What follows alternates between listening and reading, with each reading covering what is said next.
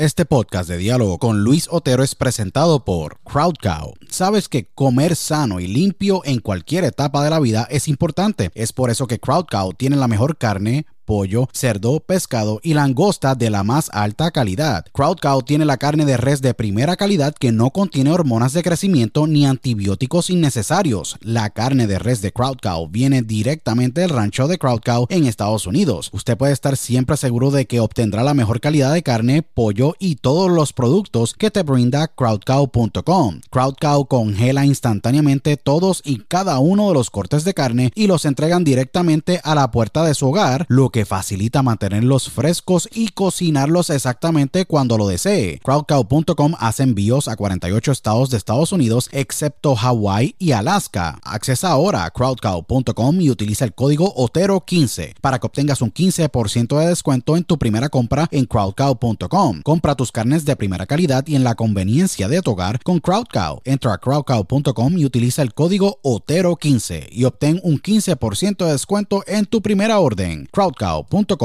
si padeces de estrés, ansiedad y otras condiciones de salud, tu solución es ThoughtCloud. ThoughtCloud.net manufactura el mejor CBD y los mejores productos derivados del CBD. ThoughtCloud tiene el CBD Isolate, CBD Full Spectrum, CBD en cápsulas, CBD en cremas y lociones, CBD en vapes de muchos sabores y los mejores CBD pre-rolls del mercado en sus sabores de Orange Crush, Dragon Fruit, Blueberry Splash y Sour Apple. El CBD de ThoughtCloud es espectacular y buenísimo, ya que tiene tremendos beneficios. Es 100% orgánico, ayuda a mejorar la ansiedad, estrés, bajar la inflamación, dolores crónicos, ayuda a la concentración y otras condiciones de salud. Visita thoughtcloud.net ahora para que hagas tu compra y utilice el código Otero en tu checkout o entra a dialogoconotero.com y accesa el link de ThoughtCloud en nuestro portal para que obtengas un 15% de descuento. Se los digo, ThoughtCloud ha sido increíble para mí y sé que lo será para ti. Nuevamente, accesa a thoughtcloud.net y utiliza el código Otero cuando vayas a hacer tu checkout para que obtengas un 15% de descuento en tu compra. thoughtcloud.net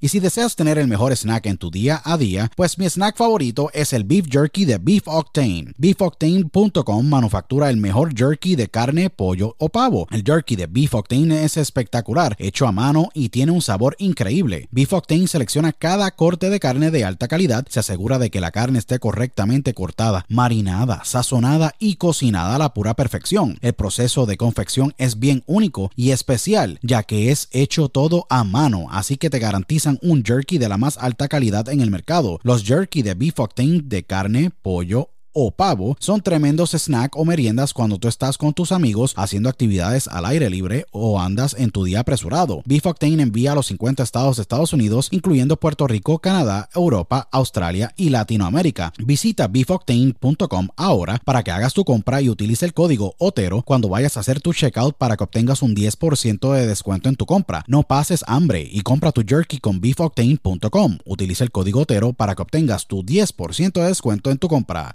octane.com. Broadcasting live worldwide. Welcome. Are you ready? Welcome. Señoras y señores, welcome. A Diálogo con Luis Otero.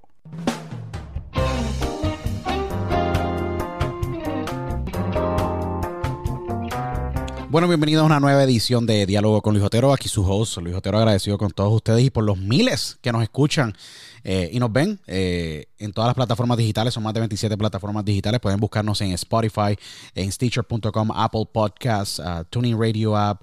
Eh, nos pueden escuchar en todos los devices de Amazon y Alexas, Amazon Alexas y Ecos en el mundo. también nos pueden escuchar en un sinnúmero en iHeartRadio.com, Overcast, Podcastcast. Deezer.com, eh, en todas las plataformas digitales. Así que agradecido con todos ustedes. Eh, también me pueden seguir en mi Instagram, en arroba eh, THE de Luis Otero, donde tenemos más de 99 mil seguidores. Así que les agradezco a todos ustedes. Y si no nos encuentran en ninguna plataforma, que es muy raro, tienen que poner diálogo con Luis Otero. Si no, pues, puedes entrar a, a YouTube y puedes escuchar el audio de estas grandes entrevistas. Durante el día de hoy yo tengo un gran invitado para mí. yo soy fanático de la lucha libre, todos ustedes lo saben. He tenido aquí a tremendos luchadores eh, que he entrevistado. He entrevistado a Sabio Vega, he tenido a Mr. Big, eh, he tenido a Orlando Colón, eh, Épico, que estuvo en la WWE. y seguimos entrevistando a grandes luchadores de la nueva escuela, de la vieja escuela que han contribuido en el negocio eh, y para mí es un gran placer tener este invitado durante el día de hoy. Le voy a dar un poquito del background. Él nació en Nueva York, pero se crió en Puerto Rico. A la edad de los cuatro años se traslada a Puerto Rico eh, y tiene una gran carrera para mí. Eh, yo sé que fanáticos siempre juzgan los títulos y qué y lo otro. Yo creo que cada luchador que contribuye al negocio tiene una gran carrera porque es una carrera sumamente difícil. Este gran eh, luchador, este gran profesional de la industria ya se encuentra hoy día retirado, pero y radica en el estado de la Florida, pero eh, él tuvo una carrera para mí brillante porque eh, para mí ha sido uno de estos luchadores que contribuyó muchísimo a que muchas estrellas llegaran al nivel más alto que podían llegar eh, en la, lucha libre en Puerto Rico, en Estados Unidos y Japón, donde también él participó de la gran empresa Wing.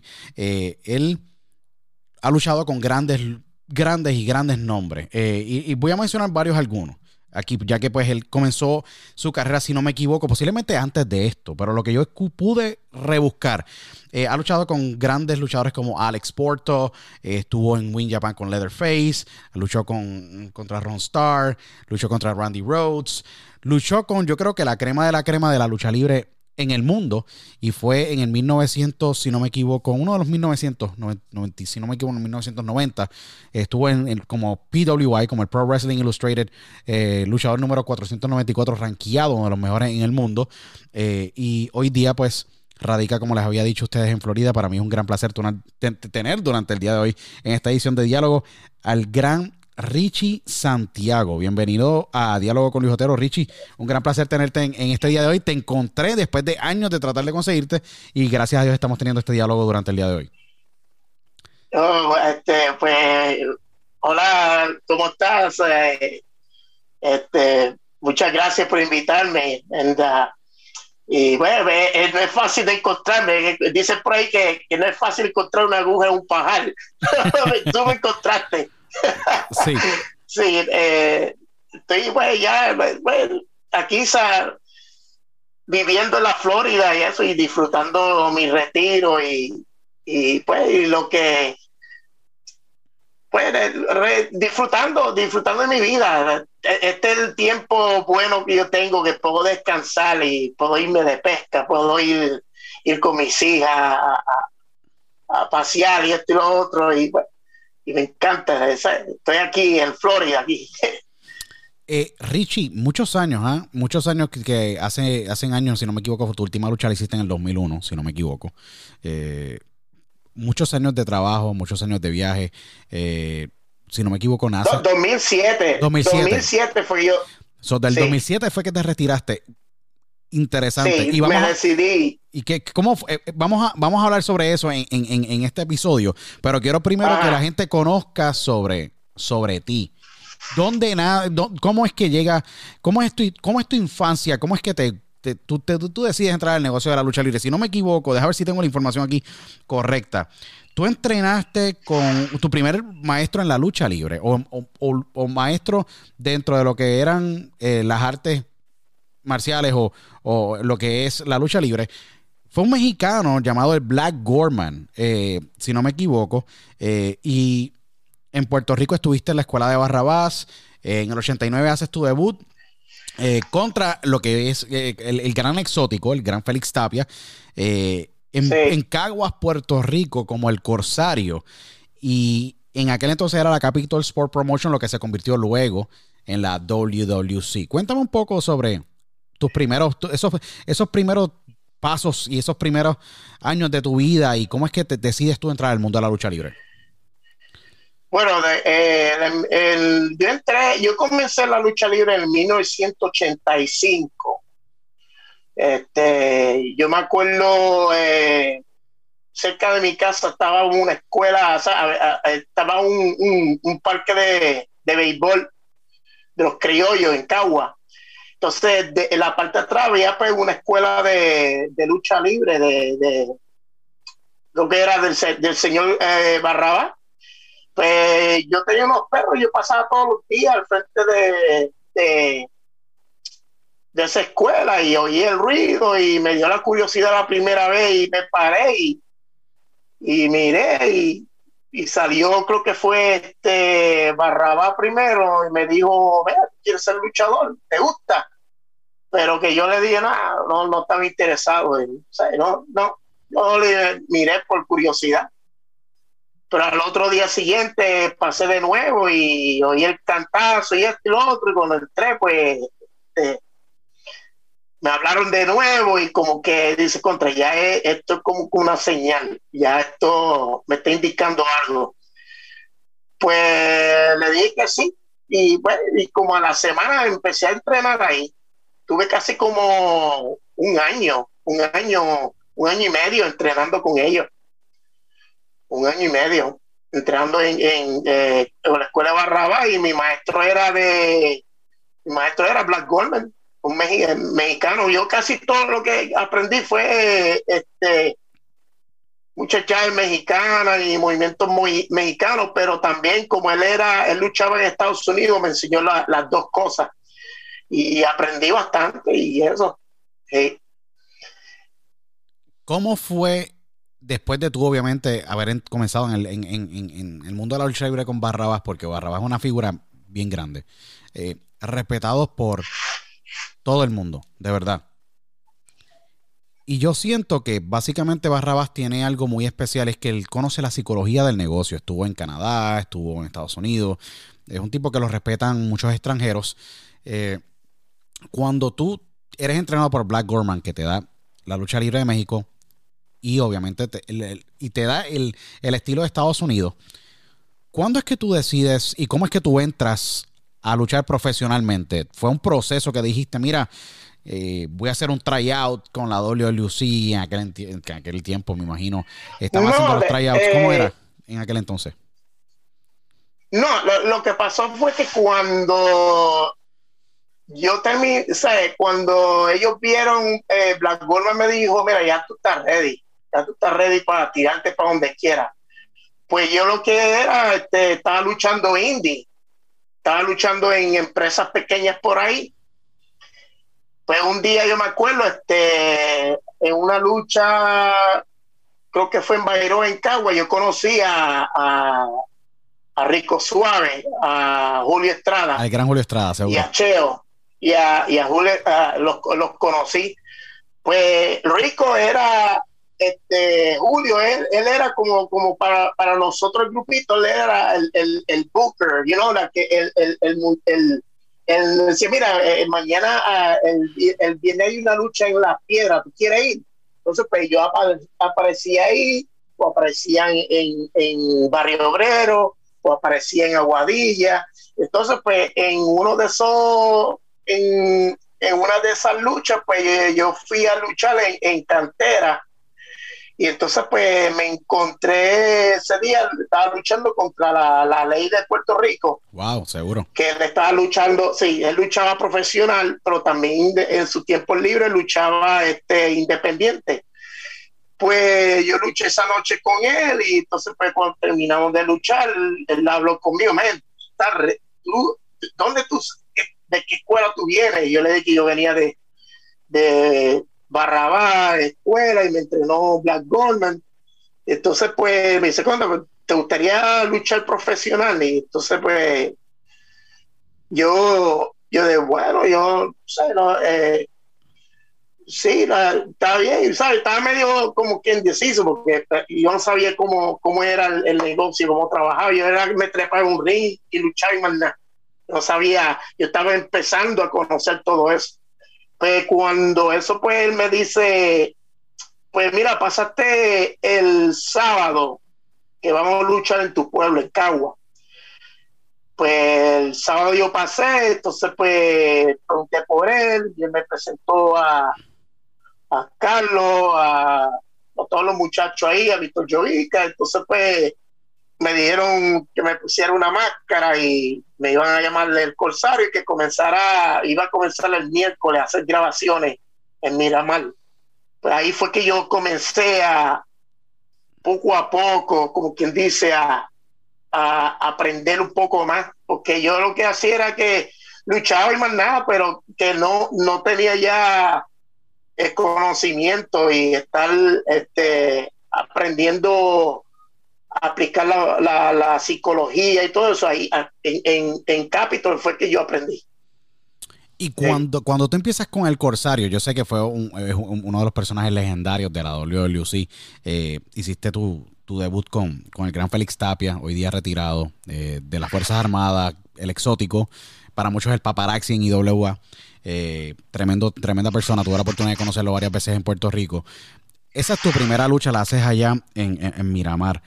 ¿Cómo fue esa experiencia al tú entrar a WWC? Sé que el negocio, y lo digo aquí abiertamente, y por lo que he leído y he rebuscado y he preguntado, el negocio empezó bien para ti y luego eh, hablaremos de esto en la entrevista ahora que estamos teniendo en este diálogo eh, y hablaremos sobre los detalles de qué es lo que pasa con el Corsario y qué es lo que pasa después del Corsario, porque hay varios capítulos en tu, en tu carrera. ¿Cómo fue esa primera lucha? Eh, ¿Te acostumbraste al camerino? Porque obviamente es mucho más estructurado, habían estrellas de afuera que venían y grababan, como los Bruiser Brody, que en paz descanse, que la historia se sabe claramente qué pasó allá. Eh, el Invader tomó la justicia sobre sus manos y para mí, obviamente, el Invader no tiene lugar en la lucha libre, pero esa es mi opinión. Eh, que eh, habían otros como otros extranjeros como los Stan Hansen, como el, Ninja Express, que era Kendo Nagasaki, Mr. Pogo. Había un montón de luchadores extranjeros que iban a esas grabaciones. ¿Cómo fue esa experiencia entrando a Miramar y grabando para el Tarea 11 en aquel entonces donde estaba la Capitol eh, y enfrentarte al, exótico en una lucha televisada, ya que pues la televisión y la lucha libre van de la mano, pero era muy diferente en aquel entonces. ¿Cómo fue esa experiencia en tus primeras grabaciones y tu primera lucha cuando debutas como el Corsario? Bueno, cuando yo entré ahí, yo era este, bastante tímido. Yo, yo o sea, me sentaba en una esquinita y, me, amarraba las botas y me decían qué es lo que iba a hacer.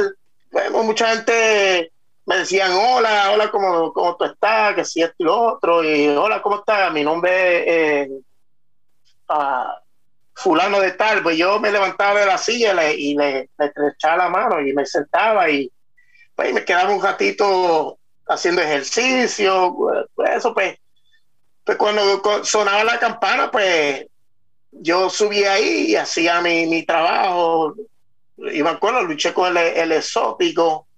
Hicimos buena, buena lucha. A él le, encantó, a él le encantó y, y, y, yo me acuerdo para aquellos tiempos, creo que de Booker estaba este Eddie Embry Really, wow, la leyenda.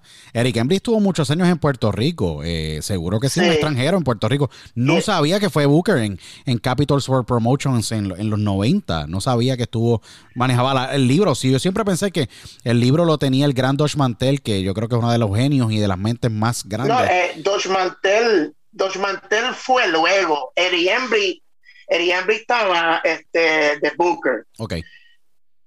Entonces, después de eso, pasó, creo que fue a Dean Bulldog. Dean Bulldog, Captain Redneck. Captain Dean Bulldog. Dean Bulldog, sí, seguro. Ya, después de Dean Bulldog, le, le, pasaron el libro a, a, a, a Dodge Mantel. Porque Dick, y, haciendo un alto, Dick Murdoch es para mí, yo creo que uno de estos luchadores que. Eh, que en paz descanse también, falleció hace varios años atrás de un ataque al corazón en, en Texas, donde radicaba. Pero Dick Murdoch, Captain Redneck, eh, era un luchador que jalaba gente en Estados Unidos y en cualquier territorio. Era un tipo bien experimentado. Tuvo tours en Japón eh, con la All Japan, donde pues fue creada por, si no me equivoco, por Giant Baba. Eh, y, y, Murdoch hereda el, libro y luego es que pasa Dodge Mantel. Dodge yo, yo siempre conocí, si no me equivoco, es porque pues soy un poco más joven, eh, pero ¿Cuándo es que, que, Dodge tiene el libro? Porque yo creo que fue como para el 96 es que Dodge empieza, o 97 empieza el Dodge a, a buscar Puerto Rico. Lo que pasa es que con, con, Dodge se jugaba la papa caliente. O sea, cuando, cuando Dodge tenía el, libro y, y, todo iba bien, y a veces pues, venía Pepe, el invader, y se lo quitaba yo siento que, el pues, Invader, el Invader eh, afectó la carrera de muchas personas. Siento que el Invader fue. Oh, sí. Es horrible, horrible. Y lo digo así abiertamente. A mí, yo no tengo ningún tipo de reparo porque eh, yo lo he dicho abiertamente. Yo encuentro que el Invader fue un cáncer en la lucha libre. Eh, siento que pues afectó el, negocio por completo. Eh, un tipo que no se supo conducir en los camerinos. Eh, la desgracia de, de, la, de, la, muerte de Brody cuando él lo asesina. En, y lo digo abiertamente, estas son expresiones mías, no de Richie. Creo que, que quede claro. Básicamente el negocio eh, pierde fuerza en Puerto Rico, nadie decide viajar, todo el mundo se va el día después. Eh, se crea, yo creo, una debacle. Eh, triste que no hubo justicia para la familia de Brody, la gran Barbara y su hijo Frank, que creo que es, horrible lo que ocurre y la lucha libre nunca vuelve a ser lo mismo. y siento que el, el, Invader es uno de estos luchadores y personas que para mí la lucha libre en Puerto Rico los acepta, pero yo no los aceptaré ni nunca tendré respeto hacia él debido a que le ha afectado a muchísimas personas la, carrera y, y, le hizo mucho más daño a la lucha libre de que el, del bien que le hizo.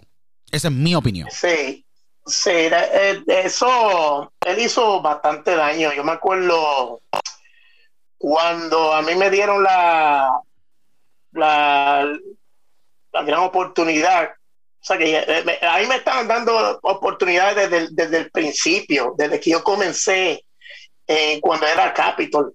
Y cosa, yo me acuerdo cuando este, yo hacía lo, lo luchaba los miércoles, pues Eri Embry le gustó mi trabajo, entonces me dijo, mira, yo te voy a poner los de miércoles a domingo, porque me encanta cómo tú luchas y los muchachos le encantan, todos los americanos le encantaban cómo yo luchaba. Yo me acuerdo que a veces viajaba un americano llegaba a Puerto Rico y la primera recomendación que le dieron, le dieron el nombre Richie. Entonces, eh, a veces me, veían y dicen, oh, tú eres Richie. Yes, oh my God, yo quiero luchar contigo. Y, y le encantaban. Entonces, pues, eh, la oficina, yo me acuerdo Hugo Sabinovich hizo un comentario también, vio un video mío este, luchando. de cemento tú eres un buen talento, vamos a ver si hablo con la oficina para ver si te podemos dar un push. Pero que cuando surgía esa esos diálogos, yo me acuerdo Carlos Colón y Jovica se sentaron conmigo, que para aquellos, tiempos, yo me acuerdo, necesitaban un junior completo. Y eso fue en San Lorenzo. Yo me acuerdo, se sentaron a hablar conmigo, mira, Richie, necesitamos un junior completo, este, te vamos a utilizar y vamos a hacer un ángulo bueno contigo, este y lo otro, para ponerte junior completo pero que siempre en, en, conversaciones siempre hay lo que se dice acá, eh, lo que dicen en Puerto Rico, siempre se, se mete un, un, presentado, un metiche. Pues al lado mío se estaba, estaba sentado Jerry Mercado y se metió en la conversación y, y habló con Carlos, le dijo, eh, mira, yo tengo un muchacho ahí también que es bueno si tú lo quieres utilizar y y entonces, pues, parece que le prestaron más atención a él. Y pues de ahí, pues, yo me acuerdo de ahí fue que surgió Rey González. Entonces a mí me dejaron en la esquina este, haciendo lo que yo tenía que hacer. Y pues, de ahí surgió Rey González para lo de Junior completo. Y lo que habían hablado conmigo, pues, se quedó en nada pero que, y Jerry Mercado, si no me este, equivoco, Jerry Mercado. Yo estaba en, en WWC, en, en mucha eh, muchas oportunidades tuve. Eh, y, entonces me. Sí. Sí, no, y, y, Jerry Mercado, hay que decir, Jerry Mercado falleció el 2017, el 2007, si no me equivoco. Eh, y siempre hay un metiche. Eso siempre en la vida ocurre. Y este negocio de la lucha libre es bien difícil. Bien difícil porque a veces el futuro tuyo está a la merced de un booker. Eh, y estar a la merced de un booker te afecta tu negocio. ¿Cuál fue tu reacción cuando Jerry Mercado entró y empezó obviamente a mencionar el nombre de Rey González? Rey terminó siendo un gran eh, luchador, lo sabemos, junior completo luego. y, Rey, y Rey, lo digo en, el carácter personal, Rey eh, para mí fue tremendo luchador, cargó muchísimos años la lucha libre en Puerto Rico, el tipo se sabía expresar, tenía buena, o sea, vaqueaba lo que decía en las entrevistas. En la nona él trabajaba muy bien el público, un tipo que respetó el negocio. Eh, pero contra ese, en aquel entonces era tu, era, tu, tu oportunidad y, y, meterse en esa conversación no te llevó a ti posiblemente tener la, la faja de Junior completo eh, y te ponen el panorama de undercard nuevamente, porque cuando te quitan el corsario, si no me equivoco, cuando te quitan la máscara del corsario, el Invader lo que hizo fue destruirte lo, el booking de, ese momento luego, porque todo fue, eh, fue bajando, lamentablemente. Tú, como quieras, llevando luchadores y elevándolos, no te consideraban. Y no encuentro el por qué, porque tenías el físico, tenía, tenía tú podías vender la lucha eh, en las entrevistas en, televisión. Eh, y eras un tipo de compañía, eras bien disciplinado, nunca te, te, fuiste a pesar de que estuviste disgustado por mucho tiempo.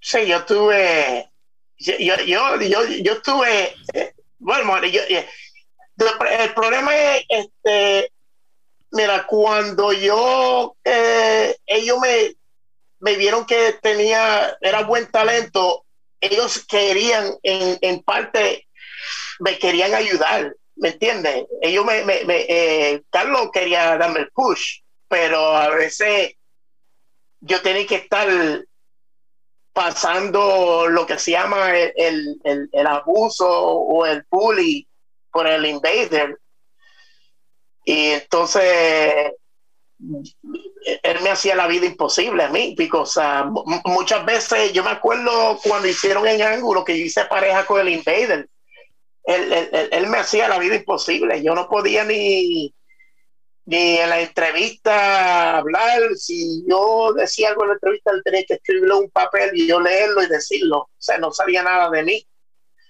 Eh, siempre me trataba como si fuera yo este, un inepto o que no tenía experiencia o, un luchador estúpido, mediocre, que pues, entonces pues yo lo que hacía era pues yo aguantaba todo esa, todo ese, ese problema, yo lo que hacía era como profesionalmente pues lo echaba hacia al lado y, lo que seguía era luchando. Me, decía, no, no, yo estoy aquí para luchar. O sea, yo no voy a estar aguantándole cuestiones a esta gente y pues no en mi mente. Yo lo que hacía era luchar, me trepaba el ring y hacía mi trabajo y, le demostraba a ellos que yo cada día pues este, me superaba y hacía mejor trabajo que muchos de ahí no, no lo hacían bien, pero yo lo hacía. Y entonces, pues, este, pues eso es lo que hacía, el de lo que hacía era hacerme la vida imposible. Y me acuerdo una vez, eh, tuvimos un problema, creo que fue en San Lorenzo. Tuvimos una, un pequeño cacareo, una discusión. Y estábamos, yo me acuerdo, estábamos en, en, en pareja. En la noche creo que la noche siguiente era el Juan Ramón Luriel en una lucha en, jaula contra John Down Smith y Tim Murdoch y el Invader y yo. Pues esa noche pues yo hice fue que yo no, yo no fui, no fui a la cartelera. Eh, me quedé en mi casa, ellos me estaban llamando y me acuerdo eran las 8 de la noche y ellos me estaban llamando, hey Richie, ¿qué pasa? Que tú no vienes. Sí, sí, voy por ahí, voy por ahí.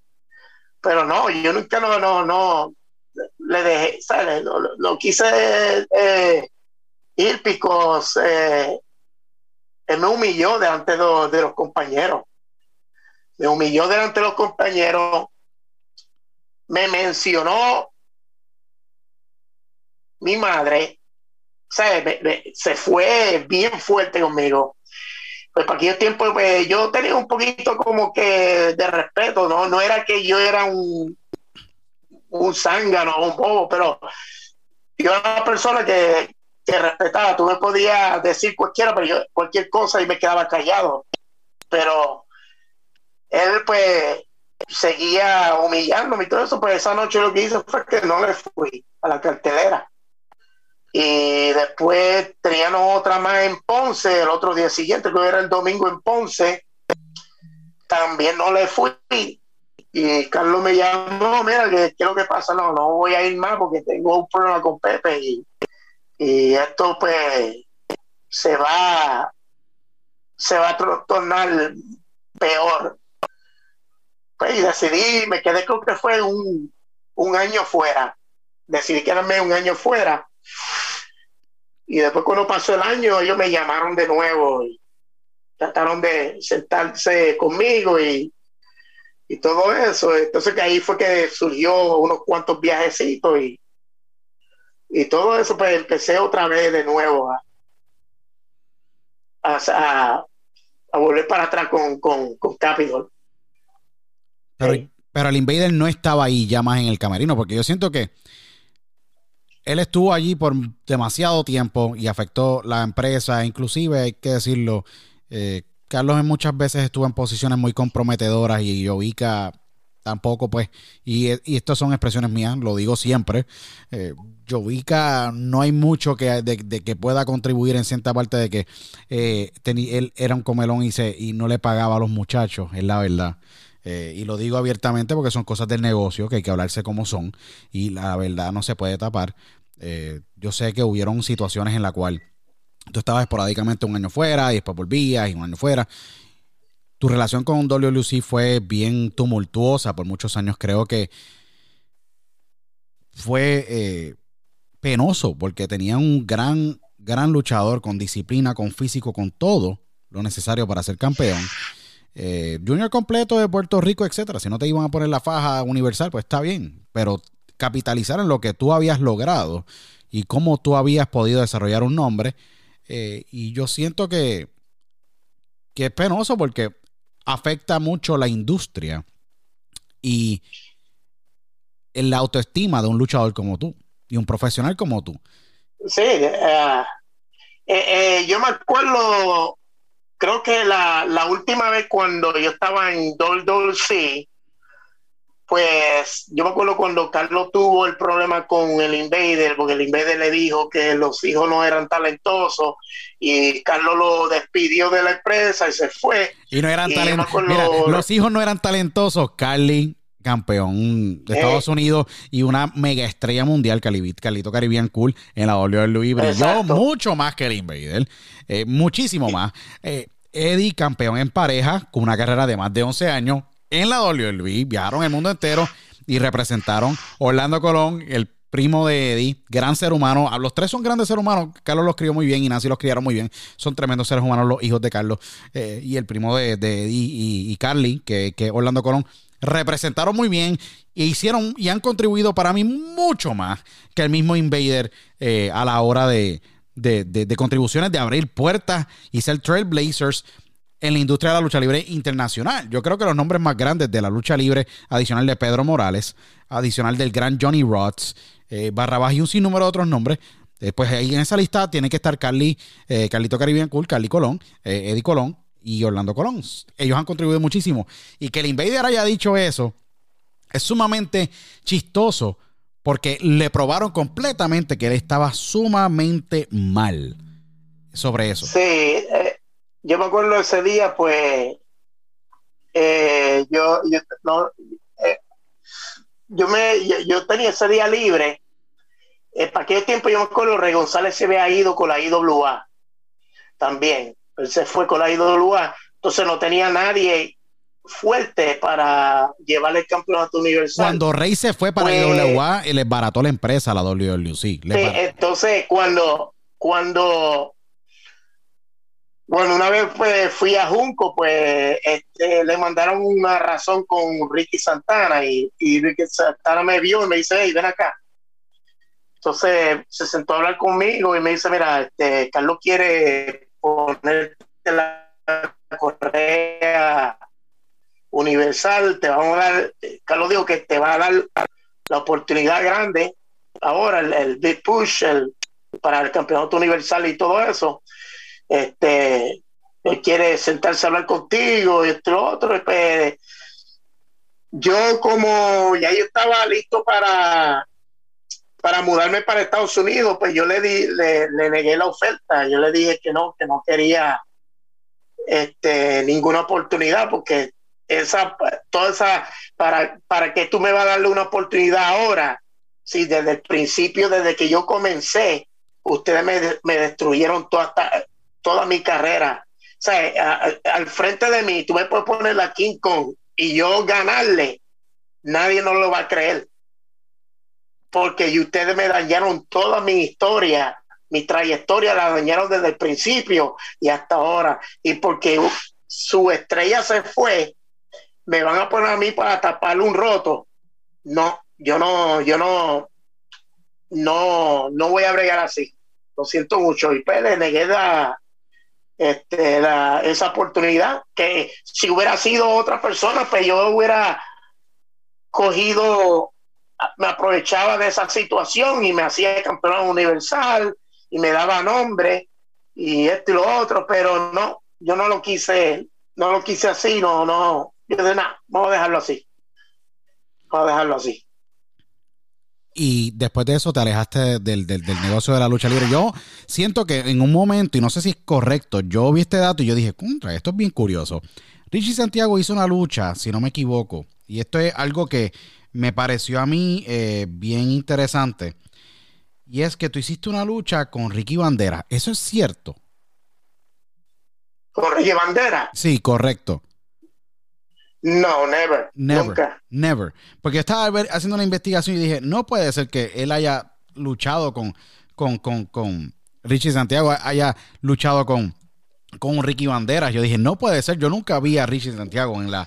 En la no, que, quisiera, yo, yo, yo quería luchar con toda esa gente, con todos esos superestrellas. Yo quería luchar con ellos, pero lo que pasa es que, pues, la, situación de la, donde yo estaba luchando y, y, y, dejarme superarlo o algo, no me dejaban. Muchas veces los americanos cuando llegaban a, a Estados Unidos como al Porto, Reskin, este, ellos me decían eh, Scandal Bar. Y me acuerdo, mira, tenemos, yo te puedo buscar para Texas, para, para luchar allá o para luchar en Portland pero la oficina en Capitol no me dejaba. Es que a la hora de, ¿por qué la Capitol no te va a dejar a ti si tú eres un contratista independiente? Si tú eres tu propio jefe, a la hora de la verdad, si tú, no estabas firmado, tú, no tenías ningún contrato firmado por escrito con ellos. La excusa de, la oficina, y como pasé el tiempo yo no, sé, no sabía mucho, me decía, no, este, yo me acuerdo una vez, este, me dijeron para ir a Portland. Y entonces pues yo hablé que ya yo estaba ready para ir. Carlos dijo, pues mira, tú vas a hacer esas cuestiones así, nosotros te preparamos un video, te lo enviamos para allá, fotos, no te vayas así como un loco, que si esto, no, no, no, no te vayas.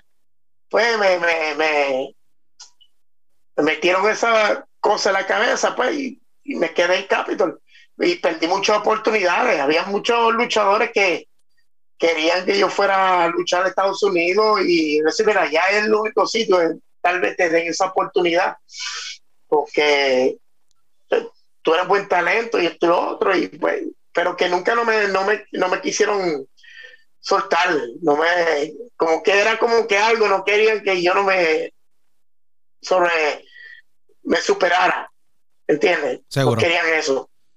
Sí, no querían lo mejor para ti como, como, como luchador y profesional. Eh, y es difícil, es difícil, es difícil estar batallando con eso porque me imagino que ya tú tenías familia en Puerto Rico y tenías tu trabajo y tenías tu carrera como luchador y salir del país y eh, tú con las ganas de salir y, que te bloqueen eh, cuando no había ningún contrato, un acuerdo por escrito, creo que da, no, no, no, es, no, es, de buen gusto, de verdad. ¿Cómo fue esa última conversación con, con Capitol. Porque tuvo que haber sido fuerte, nunca le volviste a tocar base más con ellos.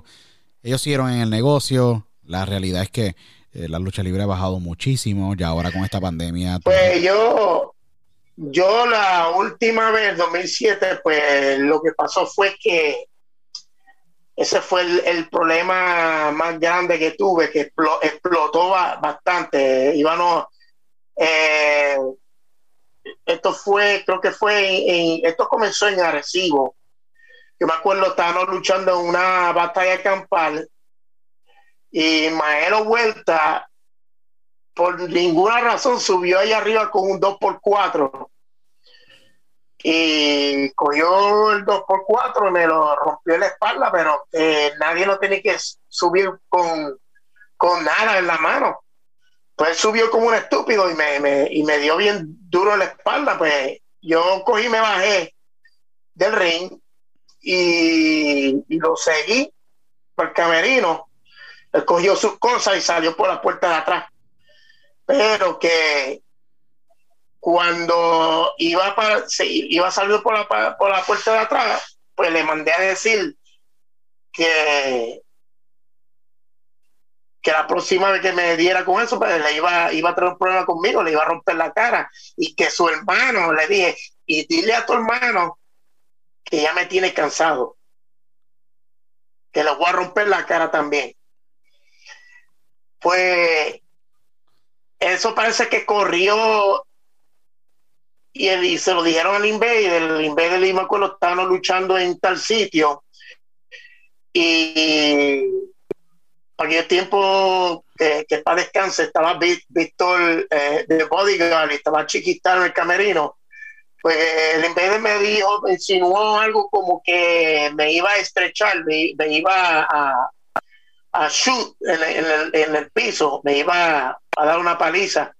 Pues yo me levanté del, piso y, y ya pues tú vas a tener un tú quieres darme una paliza pues vamos a hacerlo ahora me levanté del piso para para, pelear con él visto de bodyguard pues me sacó y Chiqui Star me dice mira siéntate allí déjalo ignóralo porque va sí y yo seguí hablando diciéndome que, que durante estos años sigue molestándome y, y yo quiero que él me deje quieto pues todo se quedó así. Yo me acuerdo en Calle, tenemos una lucha y hay, en Calle hay un camerino que tú te sientas, tú te ves, tú ves al otro luchador. Pues por la mala suerte, yo me, no mala suerte, yo no sé, yo me senté en esta, en esta esquina y en vez se sentó en la otra esquina mirándome. Pues lo que hizo fue, él se levantó de la silla, cogió su toalla y me dio una señal como quien dice, ven acá, quiero hablar contigo. Pues yo lo que hice fue que saqué mi pistola que yo tenía en el bulto, me la enganché al lado de mi, de mi truza y seguimos para el baño, porque eso que me invitó, me invitó para el baño. Sí, al estilo Brody. quería, quería tirarse una, una, una, una, loquera como la que se tiró con Brody allá, porque parece que esa es la manera que, que el Invader le, gusta resolver los problemas, porque así de canalla es que. Entonces, pues, empezamos a, discutir y las voces se alteraron, empezamos a, discutir, estaba, estaba todo el mundo mirando, Carlos se levantó de la silla, se metió en medio, y Richie, cálmate, y dice, no, no, no, yo no me voy a calmar ya él me tiene a mí ya encojonado con, con esto, ya me tiene a mí alto ya. Y se lo dije al frente, tú me vas a respetar a mí y yo te voy a respetar a ti, pero desde ahora tú vas a parar este vacilón. ¿Ok? Tú, tú vas a tener que respetarme porque yo no soy un niño. Yo soy un hombre ya, ya llevo bastante años aquí, voy casi para 20 años aquí con la empresa y tú todavía sigues con el bully este. Sí, que mejor que lo, que, que lo que pare esto o va a pagar las consecuencias. Así se lo dije. Y Carlos me dijo, no, pero es que él siempre te ha, te ha admirado. Él no, y yo le dije, Carlos, él no me ha admirado nada. Él siempre ha tenido una envidia conmigo. Tú sabes muy bien que, que todas las veces que me han puesto en pareja con él, o todas las veces que ustedes me han hecho un ángulo con, conmigo, él siempre o, le quita el libro a, a Dodge Mantel para ponerme a mí abajo de nuevo a ponerme a hacer trabajo de nuevo. Y si no, me pone, me cambia los finales. Tú sabes, una, eh, eh, Otero, tú sabes lo que pasó una vez Ponce. Eh, la gente dice por ahí el, el, el, screw, el, screw job de Canadá. De, de seguro, seguro que sí, bien famosísimo, seguro.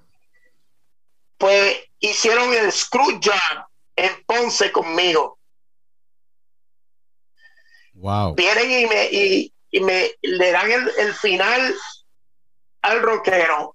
El rockero me da el final a mí, me dice, ok, Richie, tú me pegas con, con la manopla, te la pones en el, el, pantalón y te van a dar el campeonato y te vas.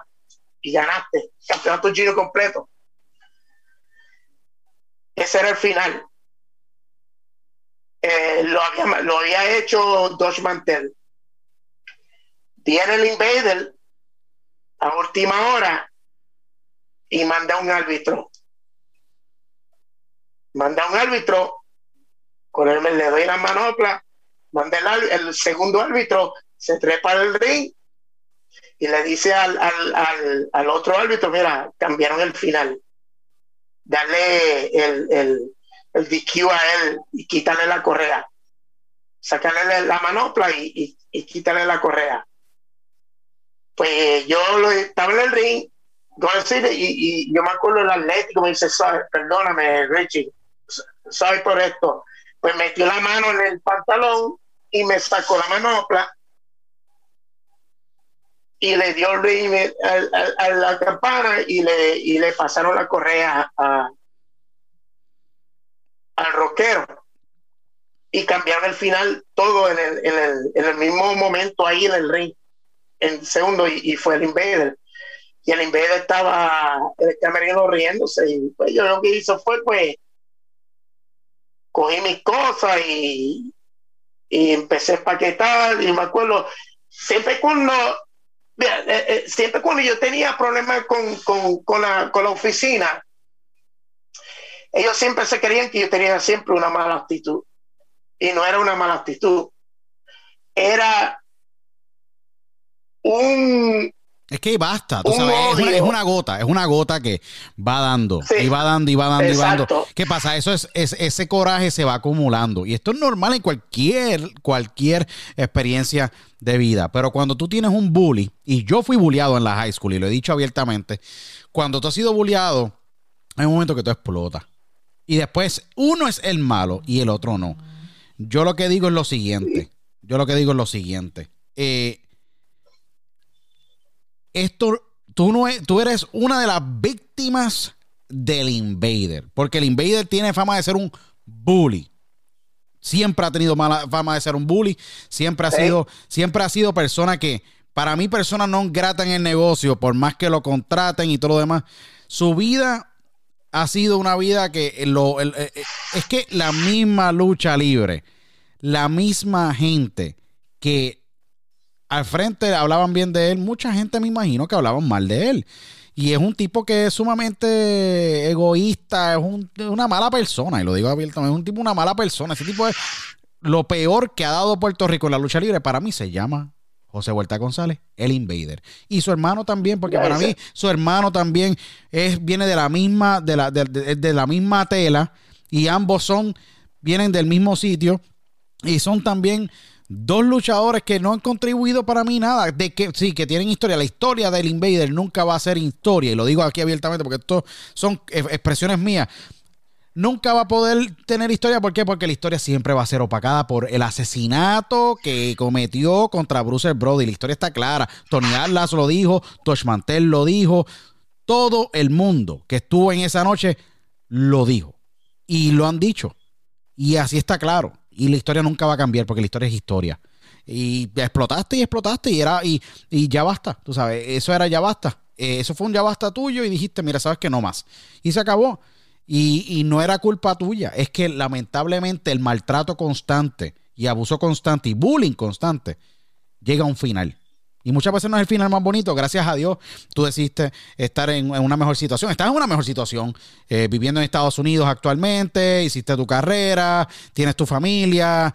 Eh, o sea, eh, en una situación mucho mejor. La vida nunca se Dios nunca deja a nadie con, ¿Me entiendes? En, que, es, buena persona en, una situación mala. So que terminó, él terminó en una situación sumamente incómoda que todavía a la edad que tiene, tiene que luchar. Y tú no y tú vives cómodo. Es una, es una, es una situación muy interesante y lo digo abiertamente porque eh, esto pasa en todos los ambientes habidos y por haber. Y pasó esta situación y mira, cambiaron el final, nuevamente él eh, en tus negocios, afectando a la historia. Eh, y mira, hasta el sol de hoy, la lucha libre es un negocio y la lucha libre es un show. Muchas veces las, las, las, las correas muchas veces no tienen, no tienen valor si el campeón no le da valor.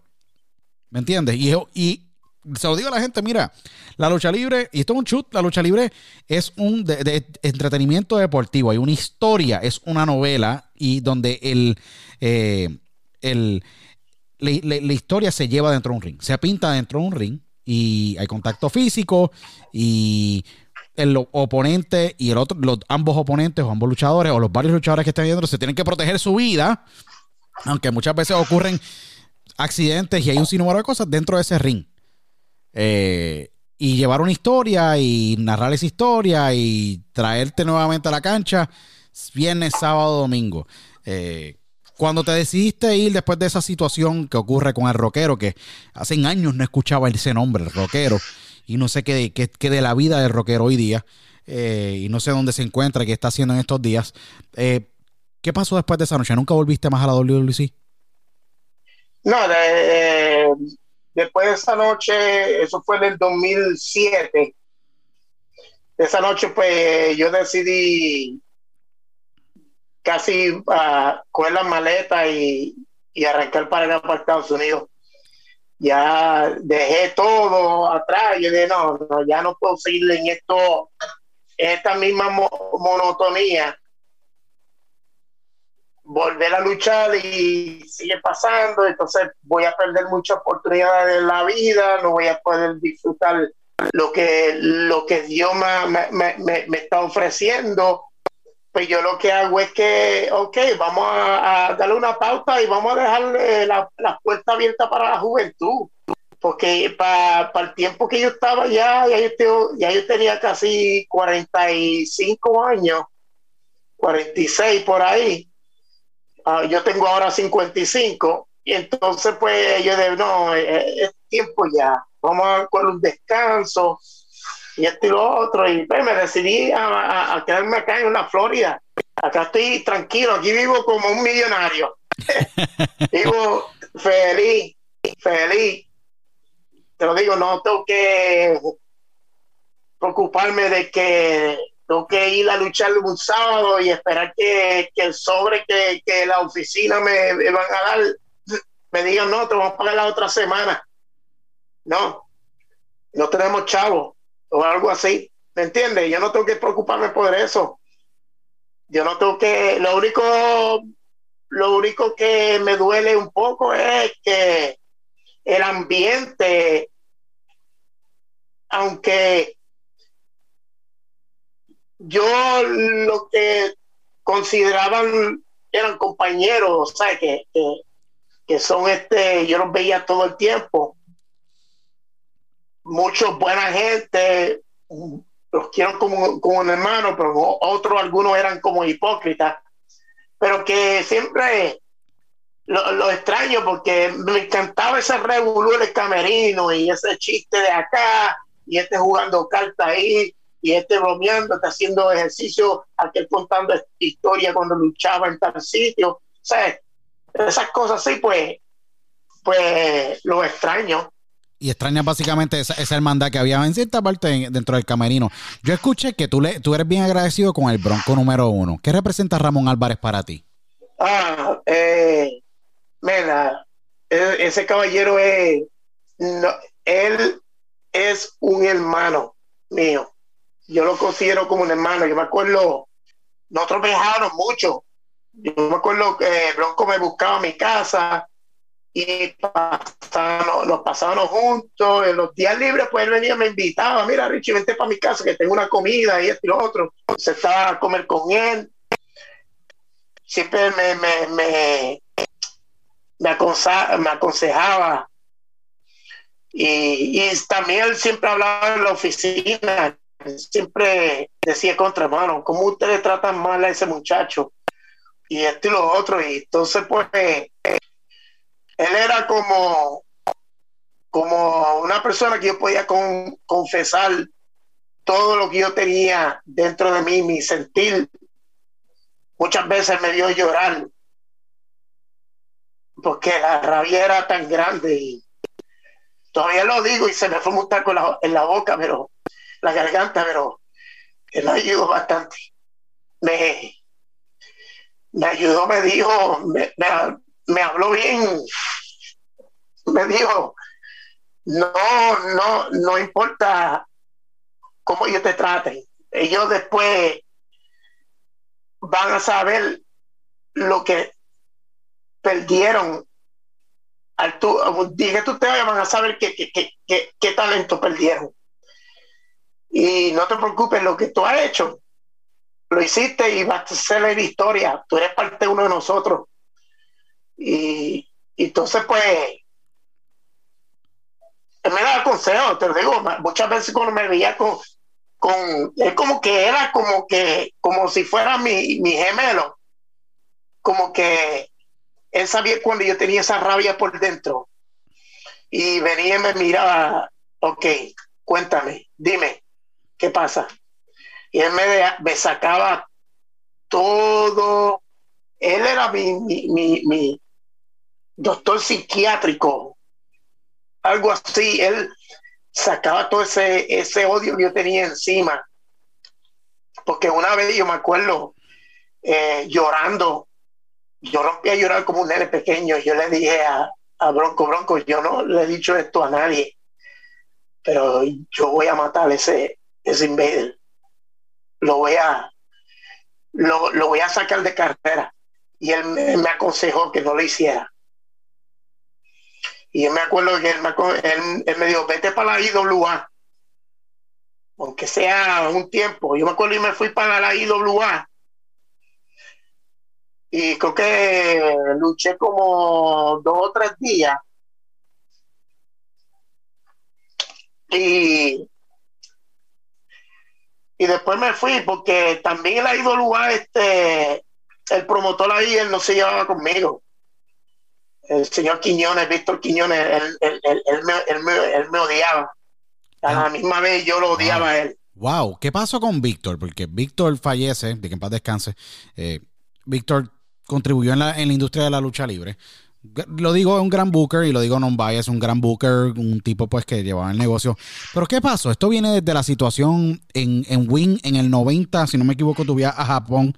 Eh, sí. A Wing allá, eh, él te llama. Ustedes se llevaban bien en algún momento, me imagino, para tú ir a Japón. sí, lo, lo que pasa es que cuando me dan el contrato para luchar por seis meses en, en, Wings, había muchas cosas que no, no, estaban incluidas. O sea, que, él la incluyó ahí, pero yo no, yo no, yo no, yo no estaba de acuerdo. Y, y pues una vez pues no sé si puedo decir esto, pero se me insinuó en, una, en algo que a mí no me gustó y entonces pues yo le dije que le puse la, las cartas ahí le dije, mire señor, yo no soy así. Eh, a mí me gustan las mujeres. Seguro. o sea, yo no, yo no soy homosexual ni nada de esto no soy ni gay ni nada. A mí me, o sea, le dije así. Entonces, pues tuvimos un pequeño cacareo en el camerino y en Japón, ¿sabes? Y entonces, pues, escogió y, y, me cortó las puertas en México, en, en, México también, porque yo me acuerdo, el contrato era seis meses, pero ya eran seis meses yo viajando de Japón a México México, Puerto Rico, Puerto Rico a, Japón, Japón a México. Yo tenía todo, todo esa, como el territorio, porque eh, habían hablado para México, porque me iban a poner en pareja para ponerme como con Pierrot. Oh, con el gran Pierrot, seguro que sí, el gran Pierrot, que en paz descanse. Pues eh, como, como la pareja de él, como luchar con él y también como él este, tenía otro gimmick también que usaba como el boricua. El boricua, pues me iban a poner allá también a luchar como el boricua. Pues él me cortó todo ese, ese de y entonces pues yo me acuerdo cuando tuve ese problema con él, pues yo llamé a Carlos desde Japón y de Carlos tengo esta situación con este señor, este señor me insinuó este otro, vi muchas cosas ya, este, bien rara y no quiero estar más aquí. Entonces, pues, Carlos me dice, pues, coge los pasajes y arranca para acá. Entonces, pues, cogí, hablé con Quiñones y, no, y le dije que no, no quiero volver más. Y entonces, pues, cogí el avión y bajé, para Puerto Rico. Pero desde esa, todos los, contratos yo tenía en Japón y, y, México, que iba a ir para México, pues me los me lo bloqueó. Me los bloqueó y, y, y me, como quien dice, me estudió un poco más la carrera. Aunque, aunque hice buen, buena campaña, yo estuve como, creo que era un par de semanas en, Japón y le encantaron los japoneses. Yo estuve en, casi seis revistas japonesas y le encantó mi trabajo y todo eso. Y entonces, si tú buscas la Wikipedia de Wings, aparece mi nombre ahí también. Es que Entonces, tú, pues, tú, estuviste en tanta, en, tú estuviste en un montón de revistas, tú estabas sumamente eh, sólido en aquel entonces, debido a las situaciones que pasan con el señor eh, Víctor Quiñones, que pues lamentable, lamentable y, respetamos a todas las personas. Tenemos muchas personas eh, homosexuales de la, y, de la, y de la comunidad LGBTQ que nos, que nos siguen eh, y los aceptamos y los queremos y los apreciamos.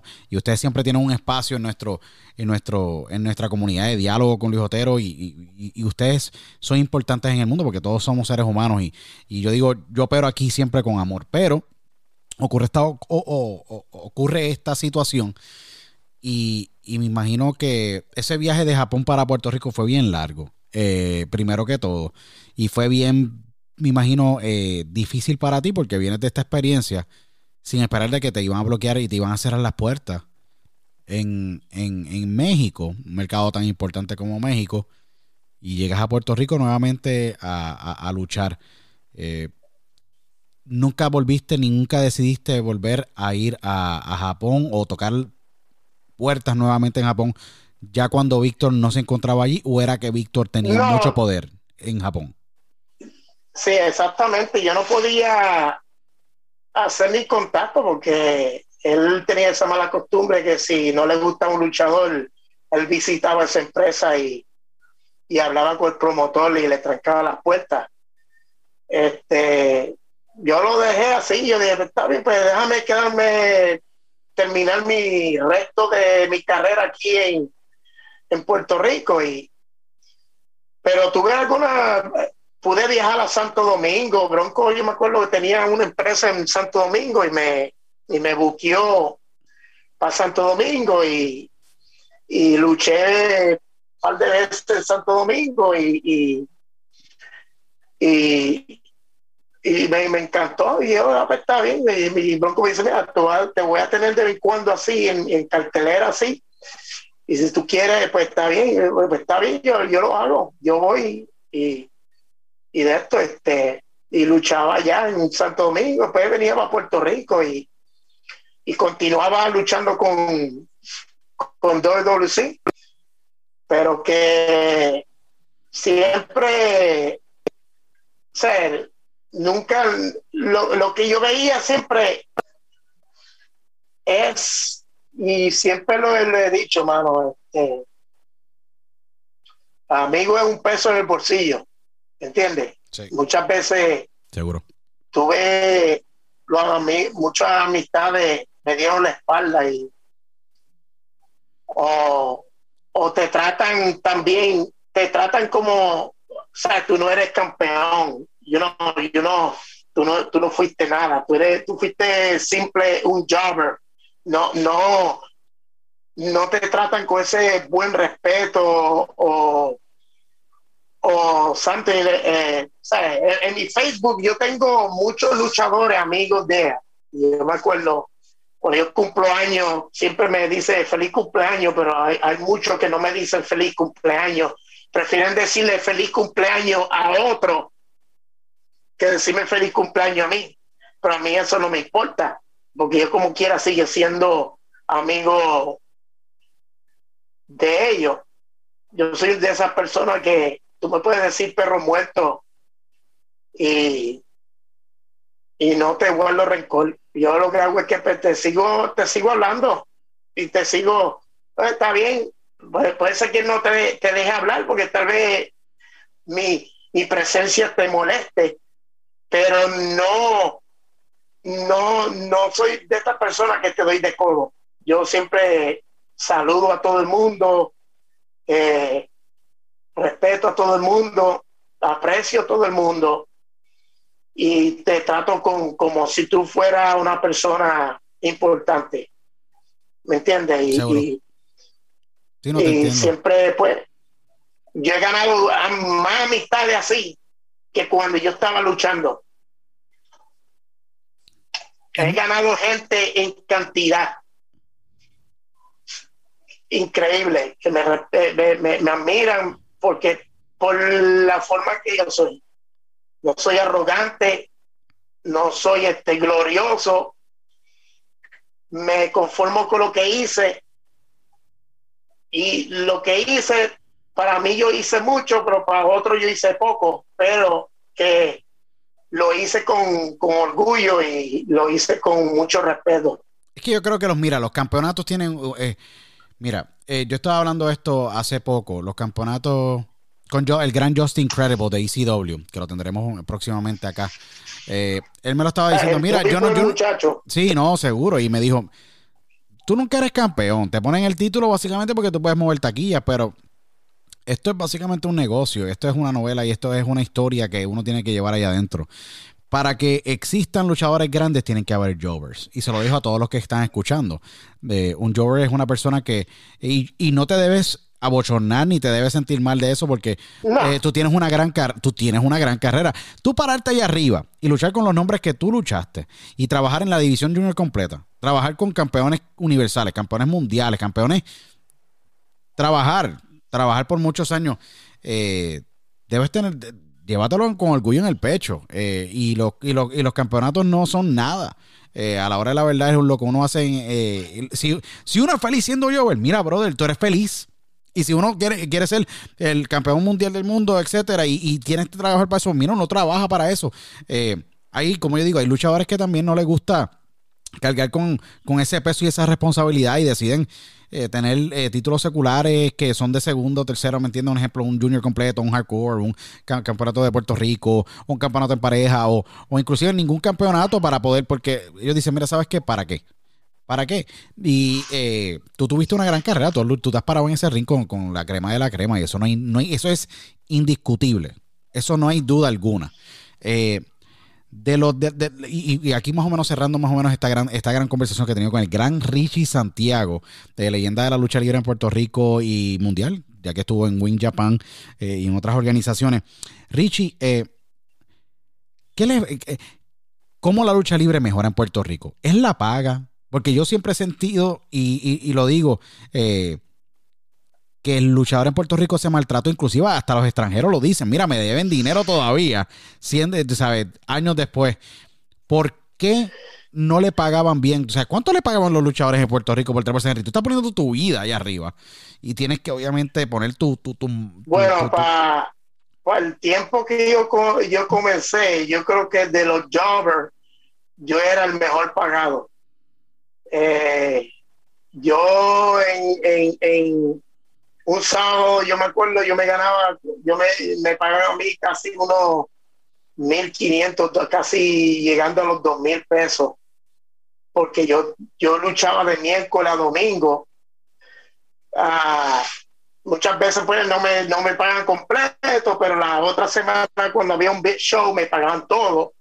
Pero que yo creo que yo era el, de los jobbers, yo creo que era el mejor pagado era yo, porque yo, yo estaba casi los 365 del año, todo el tiempo en el ring, todo el tiempo, eso era miércoles a domingo, miércoles a domingo y, y, después cuando cambiaron de miércoles a domingo era jueves, viernes, sábado y domingo, este, era todo el tiempo y, yo no tenía tiempo ni, ni para pararme y el, salario para mí era, era bueno, pues yo vivía de eso, yo vivía de, de la lucha libre para aquellos tiempos, yo vivía de eso, vivía de, yo no trabajaba ni nada, es, mi deporte era mi trabajo.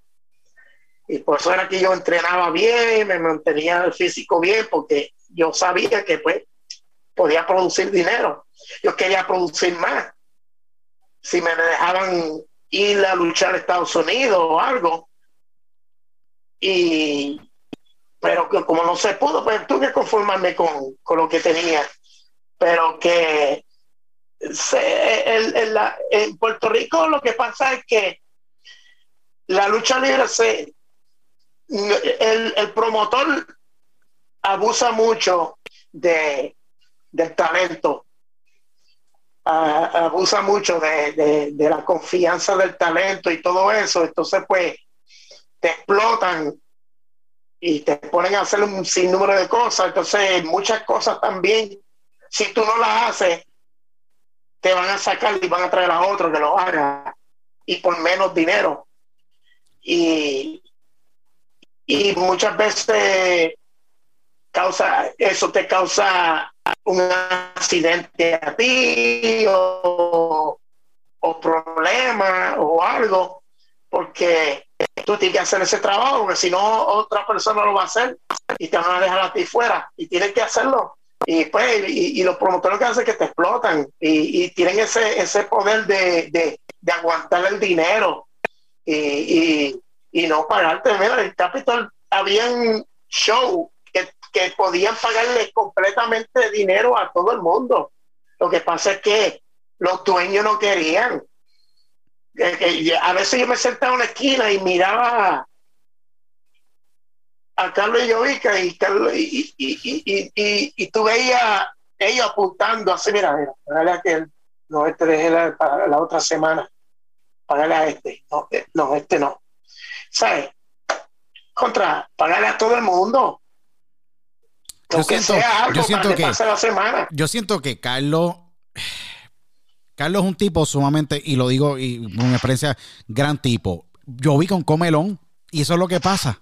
Yo vi que a veces se iba antes de que se acabara la cartelera para no pagar, y eso está eso es feo. Eso es sumamente feo, poco profesional y antiético. Y lo digo abiertamente, a mí, lo digo sin problema alguno. Eh, a mí me van las cosas muy bien y, veo que, eh, pero detesto la injusticia eh, y ponía a Carlos en unas situaciones en el camerino sumamente incómodas, incómodas. Y, al igual que, pues, eh, es fuerte, es fuerte. No sé ni muchas veces me pregunto, wow, ¿cómo han podido sobrevivir tantos años? de verdad. Porque... sí, es una lo que pasa es que ha sido una empresa grande y como ellos la, la construyeron bien, Carlos tuvo que viajar a muchos países y todo eso y poner Puerto Rico el nombre, pues se mantuvo fija todavía y todavía, todavía, todavía está fija. No tiene gran empuje como antes, pero todavía se mantiene. Pero que pues eso, era algo antiprofesional. A veces yo me acuerdo que cuando yo vi que se iba rápido, lo que mandaba era una caja llena de empanadillas y, todo frasco grande de, de Pepsi Cola o Coca-Cola con, con, dos o tres hielos y más nada y se iban. Así que cogían y trataban a, los luchadores. Se luchadores muchas veces, ¿qué, qué te a hacer? Hablar con el otro compañero, mira, tú me puedes prestar 50 pesos porque no tengo dinero para la gasolina para llegar para mi casa. ¿ah? Muchas veces tenía que viajar con otro, con otro luchador. ¿Por? Porque no tenía dinero. Muchas veces muchos luchadores se fueron del divorcio o, su esposa tuvieron que botarlo de la casa porque no tenían dinero para traer a la, casa. ¿Por qué? Porque ellos no le daban la gana de pagar ese dinero. ¿Me entiendes? No, como, como yo me acuerdo, había muchos luchadores que venían al departamento de Asume y venían y lo, arrestaban ahí. y se lo llevaban preso. ¿Por qué? Porque le, debían, asume a su hijo y no tenían dinero porque ese era el único sustento. Eh, era el único sustento, que tenían. Y yo creo que eso son, cosas sumamente desagradables, seguro. Eh, ellos veían eso, ellos veían eso y, a ellos no le importaba. Era Reskin, Reskin, yo me acuerdo cuando se lastimó la espalda ahí.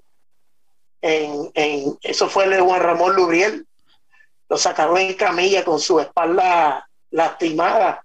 ¿Tú te crees que a él, le, mandaron el, dinero a la casa? O le, o le cogieron el teléfono y llamaron, hey, Reskin, how you doing?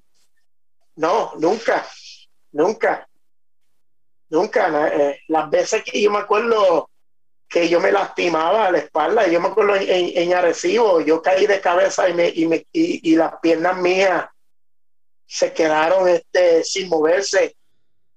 ¿Tú sabes lo que hicieron? Me dejaron ahí en el hospital en San Germán, sin yo ni pagar ni nada. Tuvo que venir un, un, un señor ahí que era un fanático de la lucha libre, visitó el, hospital y él pagó ese día todo lo que hicieron a mí en el hospital para sacarme de ahí. Increíble, increíble, de verdad. Eh, Richie, cerrando aquí la entrevista, llevamos ya casi una hora y cuarto y ha sido un gran diálogo. He aprendido muchísimo y ha, sido increíble tenerte acá en, el podcast. Espero que no sea la primera vez que te tenga, eh, ya que pues se nos quedaron muchos puntos por dialogar. ¿Qué mensaje le quieres mandar a la fanaticada que te vieron, crecieron contigo como yo? Eh, que te están escuchando y que finalmente están conociendo de ti y saben de ti. ¿Qué mensaje le tienes que dar a ellos? Que sepa para todo el mundo, tendrá a Richie en otra ocasión durante este año.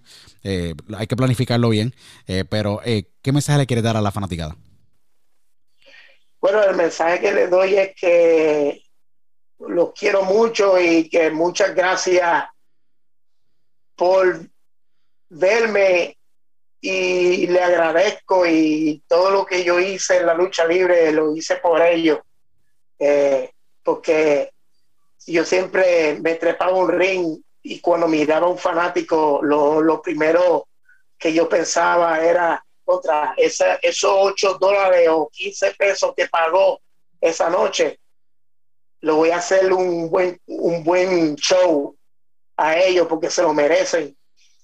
Y, y se lo agradezco a todos ellos y, y, saber que en este lado de acá de del charco, pues aquí está Richie Santiago y que, que pues me pueden conseguir en donde quiera. Yo, yo estoy por ahí, yo parece que tiene que conseguirme, pero que yo le, agradezco mucho y, y, todo lo que hice fue pues porque le dediqué amor al, al deporte y, y, a la fanaticada se, lo agradezco, mucho por todo y que, que Dios me los bendiga a todos y gracias. No, y gracias a ti, Richie, por las contribuciones que tú has hecho en el negocio. Te agradezco nuevamente por tu tiempo. Les agradezco a todos los que nos estén, que nos están escuchando, a los miles que nos están escuchando, que nos siguen en nuestras redes sociales, arroba th de Luis Otero, diálogo con Otero.com, nos escuchen en todas las plataformas de podcast favoritas. Eh, tendremos a Richie Santiago nuevamente eh, en este año en algún momento y continuaremos este gran diálogo que comenzó. Y les agradezco a todos ustedes y nos vemos en la próxima edición de Diálogo con Luis Otero. Hasta entonces, chao.